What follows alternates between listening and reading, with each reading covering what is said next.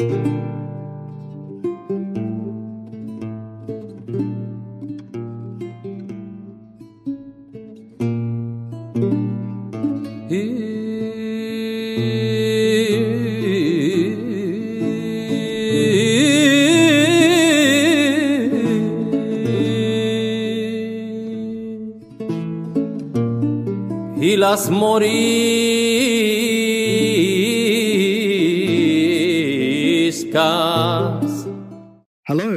welcome to Islam in the Middle Ages, a series for IHSHG examining the Islamic world from Muhammad to the Mughal Empire on the first Sunday of each month.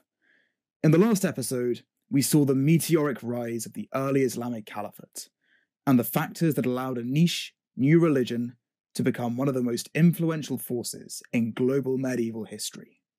We saw the world before the Prophet Muhammad, his ministry and early following, the rise of the new power, and the devastating civil war that created the Sunni Shia divide. Today, we pick up where we left off, examining the dynasty that the victor of the first fitna, the governor of Syria, Muawiyah, established and the unique legacy it left to the Islamic world thereafter. This podcast wouldn't be possible without the support of the IHSHG, and I would like to thank them for giving me the platform to be able to host this. Do be sure to check out their website, Facebook page, and YouTube channels for more historical discussions in English and Portuguese. So, let's begin.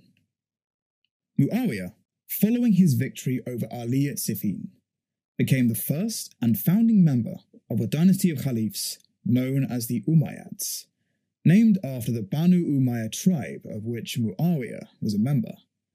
This was a dynastic polity by which the Khalif's son succeeded him upon his death, and power was, for the most part, consolidated within the Khalif's family.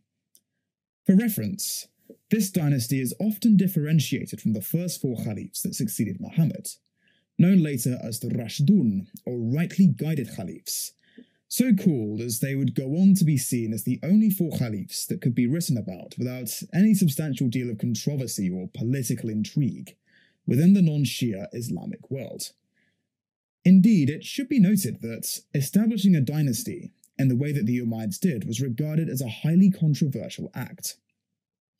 As you'll hopefully remember from the last episode, when the position of Khalif was established, there was a great deal of uncertainty around the qualifications for office and the extent of the Caliph's power. And in this period, that doubt still, to some extent, lingered.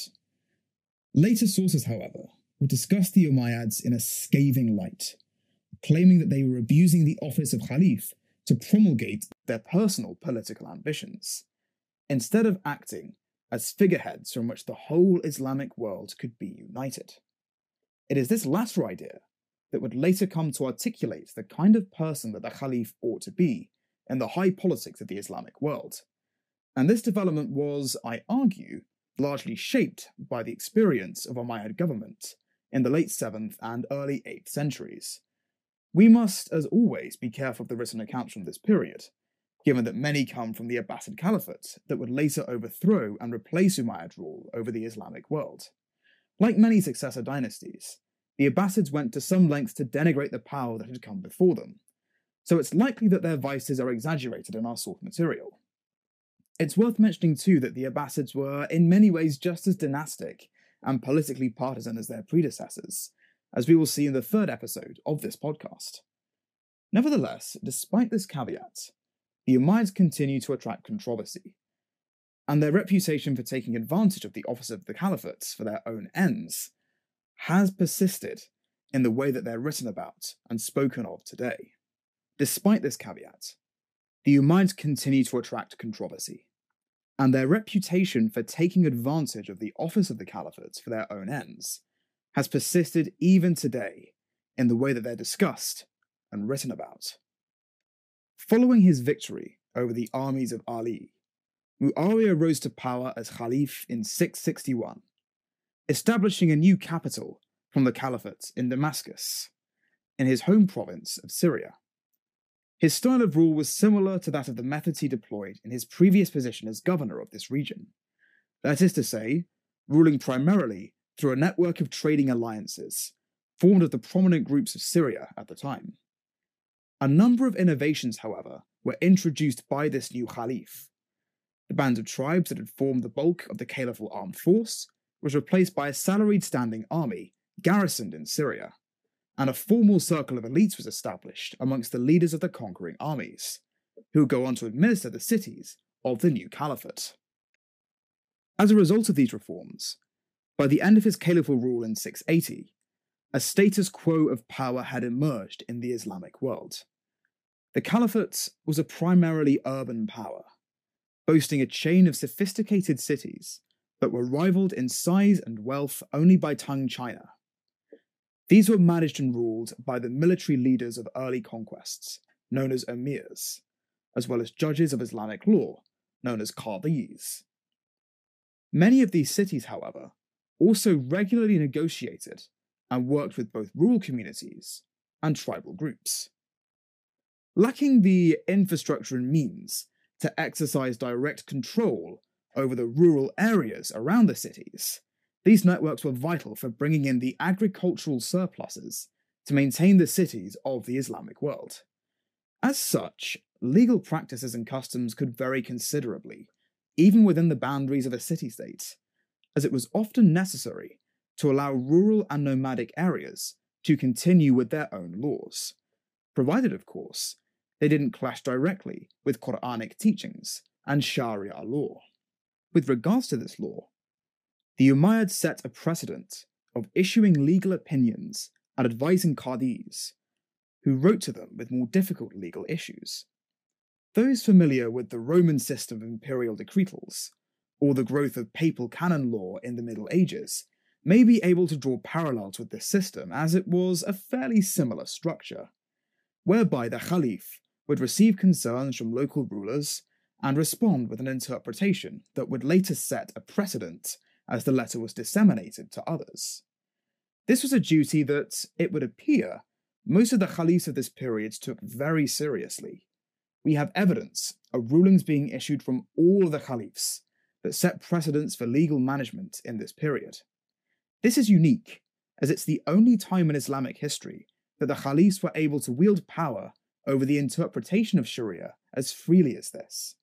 And it must be noted that this caused some controversy amongst scholars of Islamic law, who would later believe that this freedom to interpret the decrees of God by men, no matter how well educated those men were, was a sure way to deviate from the righteous path that the Prophet allowed mankind to return to. This corpus of law, incidentally, was also beginning to become increasingly standardized and comprehensive, as the transition continued from tribal confederacies to settled empire spurred on by the growth of Quranic studies, as the cities of the Islamic world began to mature into permanent settlements that could house schools of learning known as madrasas. Sharia law is interesting inasmuch as it is more concerned with personal status and religious devotion than it is in matters of commerce and criminal justice. Whilst there is certainly precedent in the Quran for both of these affairs, they were in practice managed by precedents laid down by an individual Qadi's rulings, known as Ra'i, as well as the laws of communities that were able to govern themselves, such as Bedouins in the Arab Peninsula, as well as religious minorities such as Christians and Jews. It should be noted, though, that Muawiyah's authority wasn't wholly accepted throughout the Islamic world. In Iraq, in particular, the martyrdom of Ali had been received badly by the religious scholars there who believed that the Caliph should be chosen for their piety and skill, and not as part of a dynastic succession. Support for Shiite teaching began to grow in this region, largely as the province began to feel increasingly disconnected from the new metropole. It didn't help either that, as a result of Muawiyah's attempts to centralize the caliphate, Iraq in this period was ruled by a string of governors appointed from Damascus who had a reputation for heavy handed management of the population. This only served to distance the province further from the centre of power in Syria. It also bears mention that Iraq was a wealthier and better connected region of the Caliphate than Syria in this period, and also had a stronger Islamic identity. There were more Arab settlers here, and the cities of Iraq didn't have the established non Arab and non Muslim traditions that Syrian cities such as Aleppo, Edessa, Antioch, and Damascus tended to be characterized by. Iraq in this episode cannot be ignored. Their wealth and resources, coupled with prominent anti Umayyad sentiments, placed them in a prime position to be a thorn in the side of the Umayyads as their dynasty went on. Something that eventually would prove to be absolutely devastating for the Umayyads. Elsewhere, too, issues began to emerge. Egypt, like Iraq, began to feel isolated from the center of power in Damascus, and that their wealth and resources were being driven away from them. Furthermore, the family heads of Mecca and Medina also began to express resentment over Muawiyah's treatment of them, feeling, understandably, that they had been sidelined in the new streams of patronage despite being the leaders of the birthplace of Islam. To compound matters even further, two prominent tribes of Muawiyah's trading alliance, the Kalb and Qais, began to clash with each other for a greater share of the Caliph's patronage, threatening the coalition on which his power was built. More general issues were beginning to come to the fore as well. The pace of conquest was beginning to slow by the end of the 670s, to resume only at the very end of the century. Without conquest to act as a release valve for pressures within the caliphate, as well as a lucrative source of enrichment between groups on the borders of Umayyad society, tensions and resentments over Syria's domination of the other parts of the Islamic world began to surface again, without the sufficient outlet to alleviate them.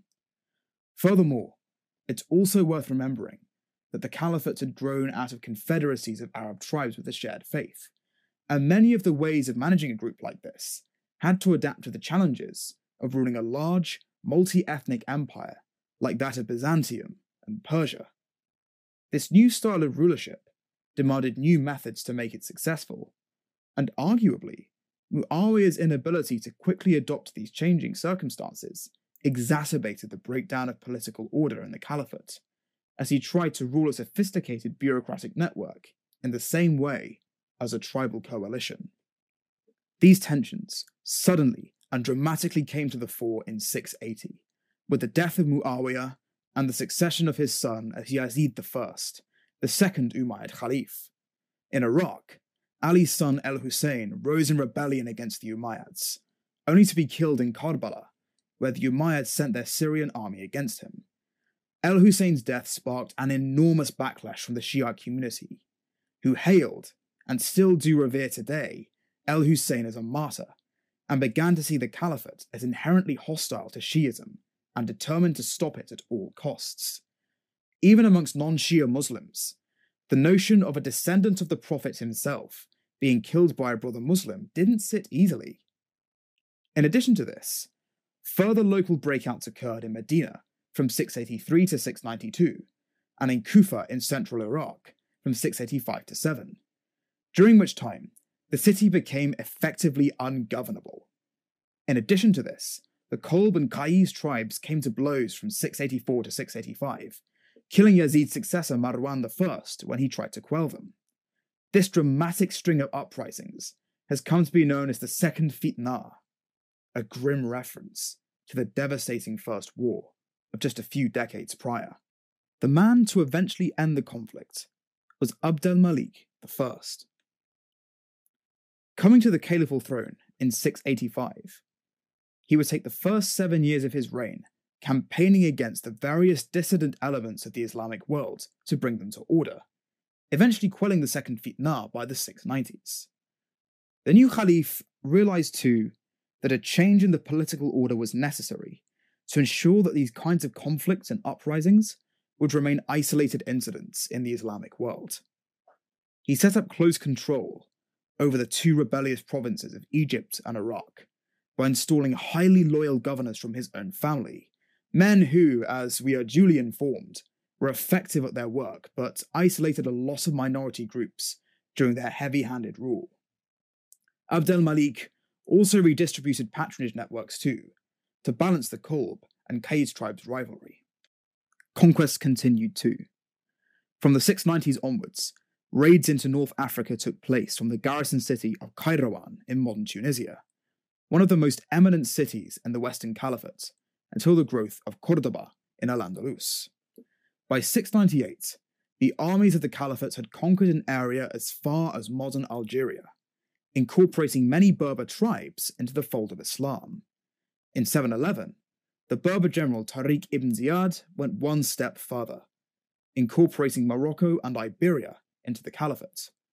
This secondary force got as far as the Pyrenees, only to be checked by the Frankish Prince Charles Martel at the Battle of Poitiers in 732. For many scholars, this is seen as the point that Islamic conquest in the Western world stopped, and opens a fascinating counterfactual, or what if, considering how things might have been different if Charles Martel hadn't repelled the conquering force. Further east, in 717, armies under Abd al Malik's son Maslamah marched on Constantinople and attempted, albeit unsuccessfully, to take it. From 750 onward, this feat would be attempted on an almost annual basis by subsequent caliphs. Finally, from 706 to 712, armies took over Bukhara and Samarkand in Central Asia and marched into modern day Afghanistan and Pakistan, settling near Punjab in present day India. In addition, Abd al Malik introduced a number of wider policies to reform the caliphate as a whole. He implemented a standard system of weights and coinage, as well as replacing images on Islamic coins with verses from the Quran. This, incidentally, coincides with the movement amongst religious elites of the Islamic world to try to curb the use of representation of life in art, seeing it as idolatry and an attempt to replicate the divine. As a curious side note, this may well have contributed to the iconoclast controversy in the Byzantine Empire, where a comparable, although much shorter lived purging of images on the grounds of idolatry took place. It may be argued that the circulation of Islamic coinage in Byzantine society, off the back of trade that existed between the two powers despite their military enmity, led some Byzantine Christian patriarchs to consider that the success of the Islamic world was due to the fact that God favoured people who hadn't lapsed into worshipping images instead of himself. On this note of the use of images in Islamic art, however, it's worth noting that the ban was not consistently practiced, and many remarkable works of art with depictions of animals, plants, and even human figures exist across the medieval Islamic world. Critically, the new Caliph also set Arabic as the standard language of government administration. This was important, as it began the process by which converting to Islam and speaking Arabic became prerequisites for those in governmental positions, as the Caliphate began to rely less and less on local administrators operating in their own languages and with their own faith and customs. I would like to take a detour to explore this further, as this is partly why the Caliphate had such a long lasting legacy on the territories it conquered. Rather than assimilating to the culture and faith of the people they took over, the armies of Islam came with their own culture and religion, which trickled down to the conquered population from this period onward.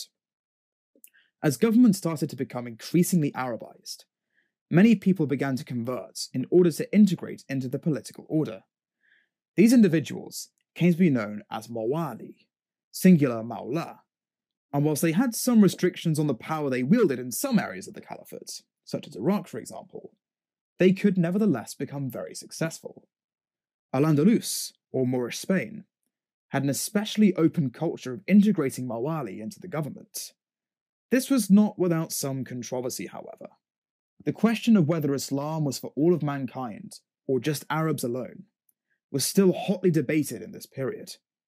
And whilst conversions were more common in this period, it would take up until the end of the 8th century for conversion to occur on a more widespread basis.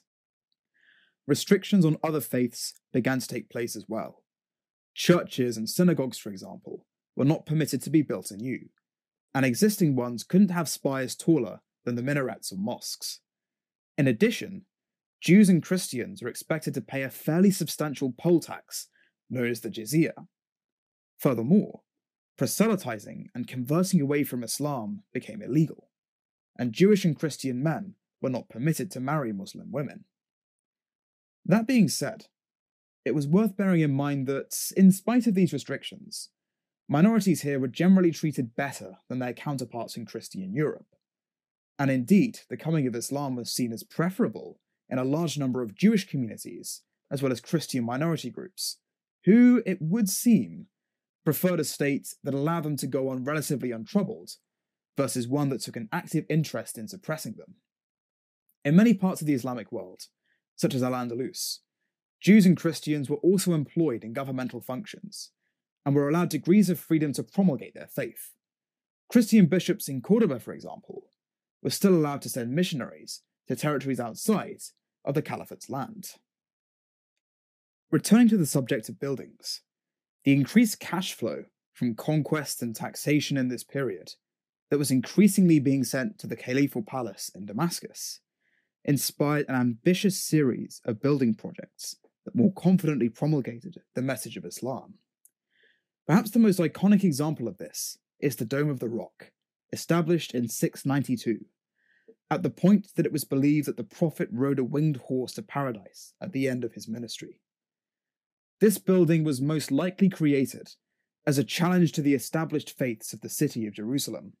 Indeed, the calligraphy around the dome comes from a verse in the Quran calling on Christians to turn to Islam and recognize Jesus as simply a prophet of God, rather than God's human incarnation and redeemer of all humanity.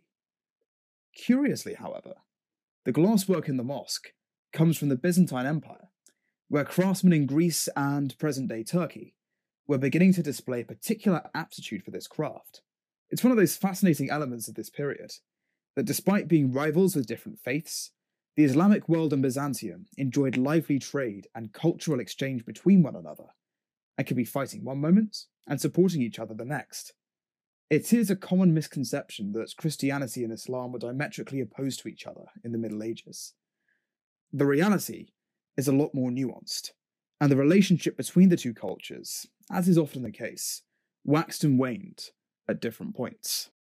Following this, Abd al Malik's successor, Al Walid I, ruling from 705 to 715, established the Great Mosque of Medina in 710, Al Aqsa Mosque in Jerusalem in 715, and the gorgeous Great Mosque of Damascus in 716. This is all evidence that wealth was being centered on Syria in this period, and stands testament to just how powerful the caliphs had become by now. Nothing as ambitious as this was being constructed in Europe, and further west in Asia, only the ebullient Tang dynasty in China managed to rival the scale and expense of these buildings. However, these ambitious projects weren't without controversy. Some of El Walid's palaces in the Levant caused some controversy as they displayed ornate decoration of plants and animals just two decades after the ban on images was established. As a side note, this sort of decoration can also be found, curiously, in the Great Mosque of Damascus, a rare example of surviving Umayyad architectural design. Furthermore, these fed the growing accusation that the Umayyads weren't worthy commanders of the faithful at all, and were more interested in dynastic promulgation rather than leading a religious community. Nevertheless, many of these mosques survived well beyond the dynasty that created them, and stood as signs of Islam's growth and ambition during this period. Each of these mosques would have a distinct setup that by this point many have begun to take on. Most had a large central dome, as well as a minaret, a tower from which the azan or call to prayer could be called from. A large courtyard led on to the prayer hall, which contained a mihrab, a niche in the wall pointing to the direction of Mecca, as well as a minbar, a series of steps that served as a pulpit from which the imam could deliver their sermon, or khutbah, during Friday prayers. As a side note, this khutbah was an important event, because as well as teaching his congregation, an imam also customarily offered prayers for the longevity and success of the ruling caliph, as well as, on occasion, cursing his enemies. It was a mark of a caliph's legitimacy that he was prayed for during khutbahs, and imams could show their disapproval or even dissent for rule by praying for another individual instead. Traditionally, many mosques were decorated only in their inner space, to replicate the idea that in their walls was a small window to Jannah or paradise, and it was only in the fold of Islam that the believer would ascend. As time continued, however, external decorations also became more common. This wasn't entirely consistent, however, and some earlier mosques lacked the features that I've described as above. One especially interesting example of this is the Great Mosque of Kairouan in Tunisia, which is a rare example of a mosque before this process of standardization. I've included an image in the PowerPoint, although I encourage you to look this up for yourself, as it's a rare example of how mosques may have looked before this standard model took hold. Therefore, by the start of the 8th century, the Umayyad Caliphs were in a strong position to continue their reign. However, despite the success, a new force was beginning to emerge in the field of Islamic law that would irrevocably change where power lied in years to come the concepts of Sunnah and Hadith. Sunnah refers to the actions and words of respectable people that are praiseworthy enough to be imitated. It was a common way to settle legal disputes and set precedents in the Arab world before the rise of Islam, to look to the Sunnah prominent former members of the tribe to decide what to do. This also, incidentally, is where we get the name Sunni from, to describe Muslims that don't belong to either Shia sects or those who rejected Ali's decision at Siffin. Early on, Sunnah was used to complement teachings from the Quran, to provide a benchmark for ideal devotion, whereby Muslims would imitate the deeds of especially pious early members of the community. It could also be used as a basis from which to settle legal disputes, and was also shorthand for justice and correct religious devotion. When factions fought in this period, they accused each other of going against the Quran and the Sunnah of the Prophet. Rebellions could be framed as a restoration of Sunnah from those who had perverted it. Initially, though, it didn't have any particular meaning, outside of an idea of correct practice that was usually determined by the individual invoking it. Hadith, on the other hand, are the oral and written records of the Prophet's words and deeds, from which his own sunnah can be derived. During this period, an increasing number of Quranic scholars began to see hadith as a better way to set up a corpus of Islamic law, compared to the individual decisions of the Khalif or Qadis, which were becoming increasingly indefensible as a way of interpreting God's revealed and unchanging word. As such, Hadith began to spread as a second, complementary tool to the Quran for the purpose of establishing Islamic law and correct practice. As the Umayyad's legitimacy began to waver, this idea began to gather momentum fast. Appropriate Sunnah initially referred to the actions and words of the Prophet, as well as some companions and the Rashidun Caliphs, although this was eventually filed down to just the Prophet, as it was felt that, as virtuous as they were, the Rashidun Caliphs weren't as fully attuned to God's will as the Prophet Muhammad was. After 680, it started to become the single go to source of law. A Qadi's individual opinion, or Ra'i, began to be intermingled with a set of legal precedents to form a more concrete form of law without lots of subsequent innovations. From the 740s onwards, however, this began to be taken even further, and the idea developed that the Prophet's revelation and deeds were the only true windows onto God, and everything else had to be interpreted in light of the Quran and Hadith. As a result, this laid down a number of important precedents. Qadis and Khalifs were now no more important than any other Muslim. They were just there to uphold the law. Some scholars of this period even quipped that the grocers of Kufa had more authority than the Khalif if they had, and I quote, hadith to go with their beans. As historian Patricia Crone puts it in her book God's Khalif, as successor of the Prophet, commander of the believers, and executor of Islamic law, he still occupied a position of central importance to the religion, but he was not authorized to define it. This, on several accounts, undermined the idea that the Khalif ought to be able to decide religious affairs on his own merit, For one, Hadith and Sunnah were already established, and the Khalif couldn't create their own.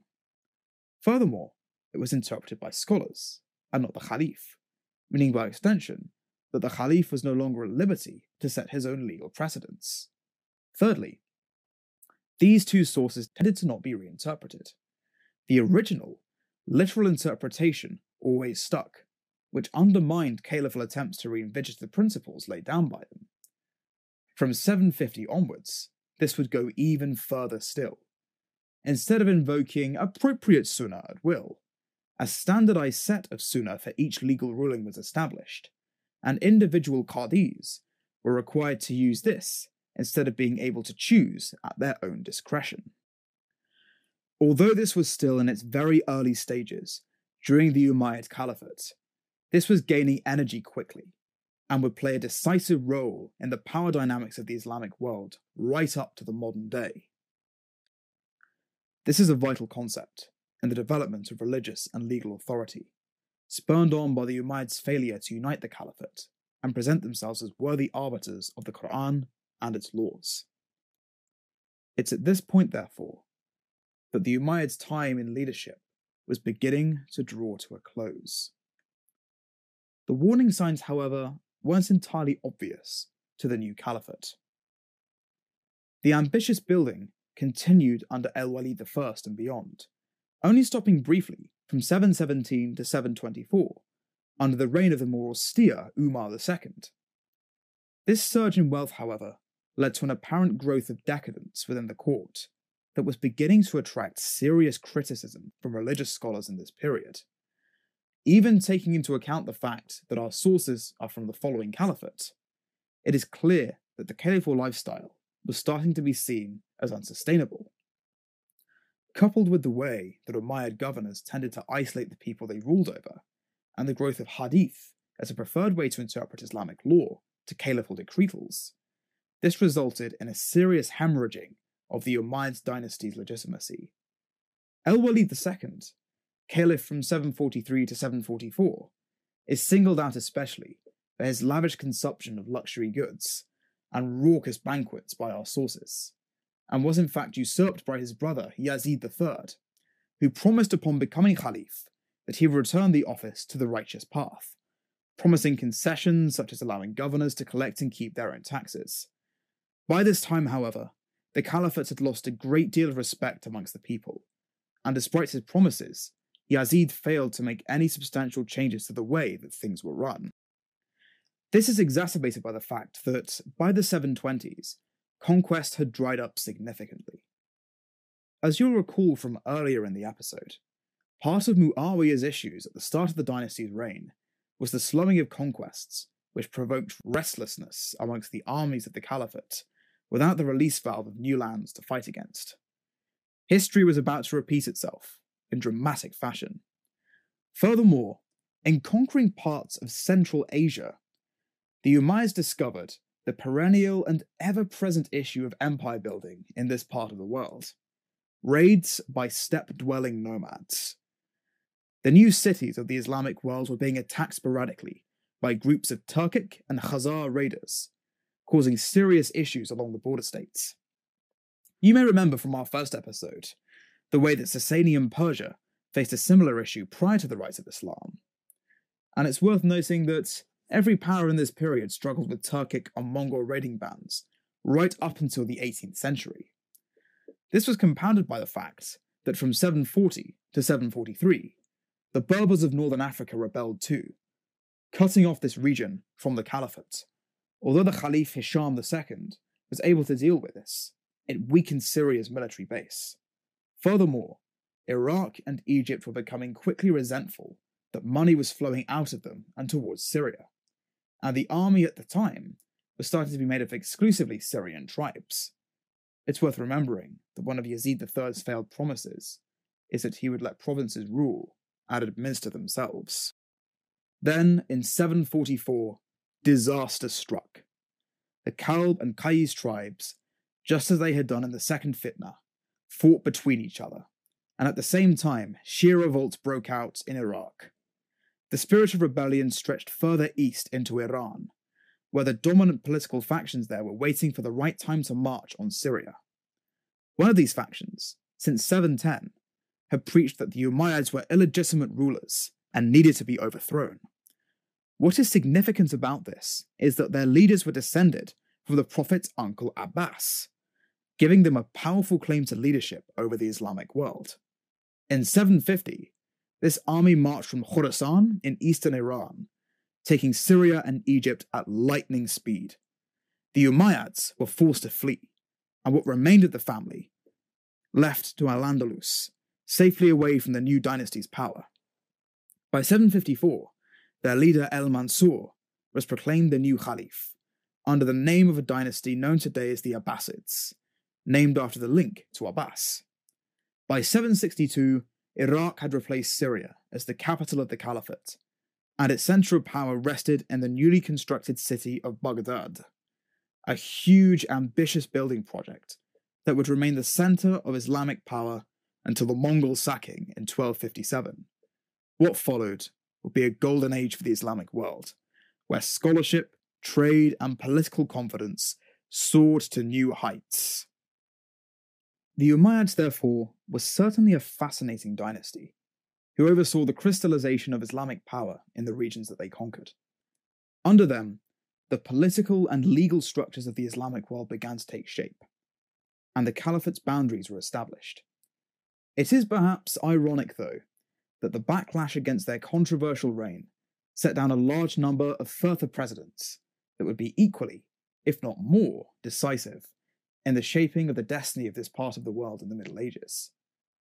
Whether you see them as self obsessed political movers, or victims of poor press after their reign had been quashed, the Umayyads undeniably left their mark, and under them, the early empire began to settle as the seismic political force that shaped the world in both the Middle Ages and through to the modern day. In our next episode, we will examine the Abbasid Caliphate, one of the most successful, although fraught, periods in Islamic history. We will look at the golden age of science, scholarship, and debate that flourished under the funding of new cities, the new dynasty's ambitious trade and political policies, as well as the continuing disputes that erupted over the Caliph's legitimacy, especially as in an unprecedented move, rival caliphates began to emerge to challenge Baghdad's supremacy. Thank you very much for listening to Islam in the Middle Ages, and see you in the next episode.